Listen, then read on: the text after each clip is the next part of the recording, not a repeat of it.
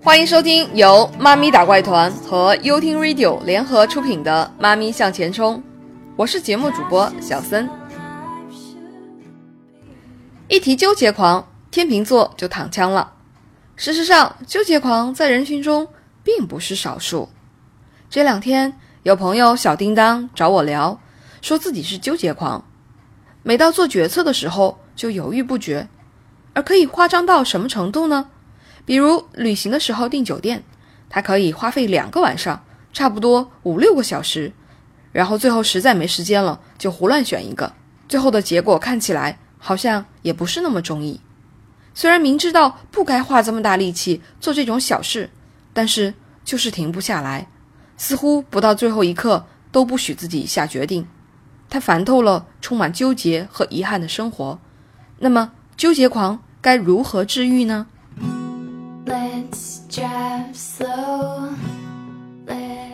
所谓纠结狂，就是选择困难症。这样的人，两个特征至少必居其一：一是需求不明。二是求全责备。以小叮当为例，在自己的成长过程中，父母包办太多，他很少有机会练习自己做决定。而当他自己做选择的时候，父母又会对自己的选择挑各种毛病。本来就没有完美的选择，在被挑剔指责之后，他又充满了后悔、内疚、遗憾。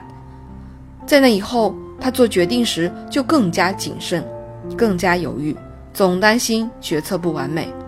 所以他的决定几乎都是被时间决定的，很少机会做选择，使得他很难看到自己内心的需求，而自己做的不管什么样的选择，又都被父母挑剔，不断的遗憾后悔，实在是让他占全了纠结狂的两大特征。对于他来说，要治愈纠结狂，就得学会明确自己的需求，而比起明确需求来说，更重要的是允许自己犯错。还以他订酒店的事情为例，他怎么样才能多快好省地做决策呢？首先，明确需求，入住的时间、预算、位置、设施条件等等。也许需求想的还不全面，反正想到多少就算多少。第二步，做方案的收集，看看哪里有符合自己要求的酒店。当然，住宿平台太多，所以哪怕会有更优的方案被遗漏。也是非常正常的事。第三步，做方案的评估，把意向的酒店做一个排列，在需求中哪一些需求是被优先考虑的？是位置，还是预算，或者是设施条件？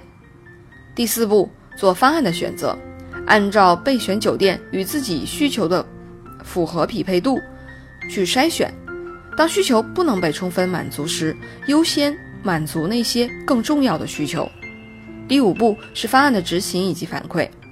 对他来说，住完酒店之后，可以评估一下这一次按照这个需求列表做出的选择是不是自己最在乎的。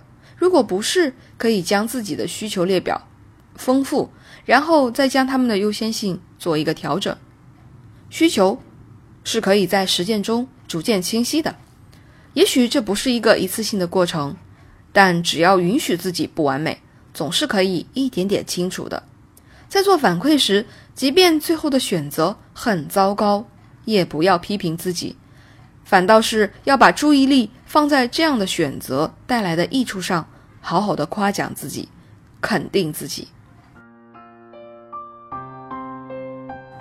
讲到这里，还想多说一点题外话，小叮当的故事给我很大的触动。如果为人父母的我们也有选择困难症，要特别提醒自己，在对孩子的养育上手下留情，多给孩子些试错的机会，让他们可以从小事开始，一点点为自己做主，别让这样的病症遗传下去。So tired of feeling blue 人生如戏，打怪升级，欢迎关注微信公众号“一起恋爱吧”，加入我们的辣妈团伙“妈咪打怪团”。练是练习的练哦。收听更多节目，请下载优听 Radio 客户端。喜欢就订阅我。